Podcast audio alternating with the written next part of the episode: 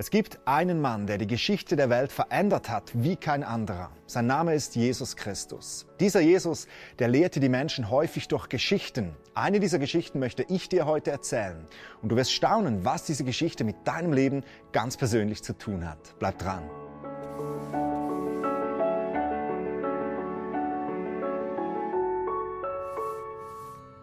Die Geschichte, die Jesus hier erzählt, die handelt von einem guten Arbeitgeber. Und ich nehme mir die Freiheit, diese Geschichte leicht auf die heutigen Umstände anzupassen. Hör gut zu. Da war ein Bauunternehmer. Der hatte eine große Baustelle in der Innenstadt. Frühmorgens machte er sich auf und ging zum Arbeitsamt. Dort stellte er einige Tagelöhner ein. Er einigte sich mit den Tagelöhnern auf einen fairen Tageslohn und fuhr sie zur Baustelle. Ein paar Stunden später ging er nochmals zum Arbeitsamt und sah da noch immer Leute untätig herumstehen. Sie hatten noch keinen Job. Er stellte sie an und versprach ihnen einen fairen Lohn und schickte auch sie auf seine Baustelle. Gegen Mittag und um drei Uhr ging er nochmals dorthin und stellte weitere Männer an. Als er dann gegen 5 Uhr abends nochmals auf dem Arbeitsamt vorbeiging, da sah er immer noch Männer untätig herumstehen. Er fragte sie, habt ihr heute keine Arbeit gefunden? Keiner hatte einen Job für uns, sagten sie. Naja, wenn ihr wollt, dann könnt ihr noch bis zum Feierabend auf meiner Baustelle arbeiten. Um 6 Uhr abends holte er dann sein Polier zu sich ins Büro und sagte zu ihm, hey, rufen Sie mal alle Leute zusammen, die heute gearbeitet haben und zahlen Sie denen ihren Lohn aus. Zuerst bekamen die Leute ihr Geld, die erst um 5 Uhr abends angefangen hatten. Die waren sehr überrascht, als man ihnen einen vollen Tageslohn in die Hand drückte. Nun hatten sich aber die anderen Arbeiter die Sache gut durchgerechnet. Sie dachten, sie würden deshalb mit Sicherheit mehr Lohn bekommen, als sie vereinbart hatten. Aber auch sie kriegten nur den einen Tageslohn. Da wurden sie echt sauer und meinten, hey, die haben nur eine Stunde gearbeitet und die kriegen denselben Lohn wie wir. Dabei mussten wir den ganzen Tag in dieser Hitze arbeiten. Entspannt euch, sagte der Chef. Es läuft hier doch alles korrekt ab. Wir hatten genau diesen Lohn miteinander ausgehandelt, oder? Nehmt euer Geld und geht nach Hause. Ich gebe den anderen genauso viel Lohn wie euch. Immerhin ist das ja mein Geld und ich kann damit wohl machen, was ich will. Oder findet ihr das schlecht, dass ich großzügig bin? Nun, Folgendes will Jesus uns mit dieser Geschichte sagen. Der Bauunternehmer, das ist Gott. Die Baustelle, das ist sein Reich. Die Menschen, die auf seiner Baustelle arbeiten, das sind die Menschen, die zu seiner Familie gehören. Nun, genauso wie der Bauherr macht Gott sich schon früh auf, um dich zu suchen. Jeder normale Bauunternehmer, der würde doch seinen Polier zum Arbeitsamt schicken. Doch Gott macht sich selber auf, um dich zu suchen und dich zu retten, um dich in seinen Dienst zu rufen.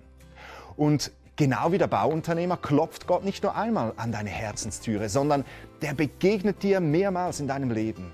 Viele Menschen entscheiden sich in jungen Jahren, Jesus nachzufolgen.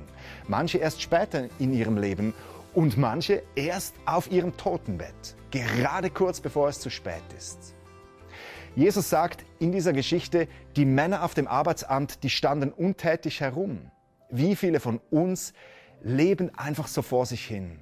Aber ich sage dir, du bist zu mehr berufen. Du bist berufen dazu, ein Kind Gottes zu sein. Und solange du nicht zu Gottes Familie dazugehörst, es tut mir leid, das zu sagen, du verplemperst dein Leben. Jesus ruft dich in seinen Dienst, in sein Erntefeld. Mir ist aufgefallen, dass die Arbeiter in dieser Geschichte sagten, dass sie den ganzen Tag hart arbeiten mussten. Und ich möchte dir da echt nichts vormachen. Jesus, der schickt dich nicht in einen Wellnessurlaub, sondern er schickt dich mit einem ganz persönlichen Auftrag in diese Welt hinaus. Doch glaube mir, unser Gott ist ein guter Arbeitgeber. Frag irgendjemanden, der Jesus nachfolgt. Er wird dir bestätigen, dass Gott uns Christen täglich neu auffüllt mit Freude, mit Frieden, mit Hoffnung und mit Liebe. Doch das Beste auf uns wartet ein Lohn, den du nirgends sonst auf dieser Welt bekommst. Wir werden die Ewigkeit zusammen mit unserem himmlischen Vater verbringen. Wow. Nun, dieser Lohn, der war dann für die Arbeiter trotzdem ein Grund, sich zu ärgern. Warum kriegen diejenigen, die ganz am Schluss dazukommen, denselben Lohn wie wir? Das ist ungerecht. Ja, warum kann jemand sein ganzes Leben lang auf Gott pfeifen und dann auf dem Totenbett realisiert er plötzlich, ich brauche diesen Jesus und er springt dem Teufel damit in letzter Sekunde von der Schippe? Das finden wir ungerecht von Gott. Doch glaube mir, Gott ist zu 100% gerecht. Wir Menschen, Wir haben es alle nicht verdient, in den Himmel zu kommen. Doch Gott hat seinen Sohn, Jesus Christus, auf diese Erde geschickt, um für unsere Schuld zu bezahlen. Jeder, der in seinem Herzen an Jesus glaubt, der wird gerettet. Und wenn das bei dir der Fall ist, hey, ich sage dir, du hast den Maximallohn schon bekommen. Mehr gibt es nicht zu gewinnen. In dieser Welt, mehr gibt es nicht zu gewinnen als das ewige Leben. Und dass Gott diesen Maximallohn der braven Kindergärtnerin genauso wie dem Mörder gibt, naja, das ist einfach seine unglaublich außerordentliche Gnade. Ich werde nun ein kurzes Gebet sprechen. Und wenn du heute Jesus in dein Leben einladen willst, dann kannst du dieses Gebet mitsprechen. Schließ doch deine Augen und bete mit mir. Lieber Jesus, ich habe heute deinen Ruf gehört. Ich weiß, ich bin ein Sünder und ich brauche deine Vergebung. Und ich glaube, dass du für meine Schuld am Kreuz bezahlt hast. Jesus, bitte komm in mein Leben und mach du mich zu einem Kind von Gott. Ich möchte in deinen Dienst treten. Ich möchte dir nachfolgen, wohin du mich auch führst. Amen.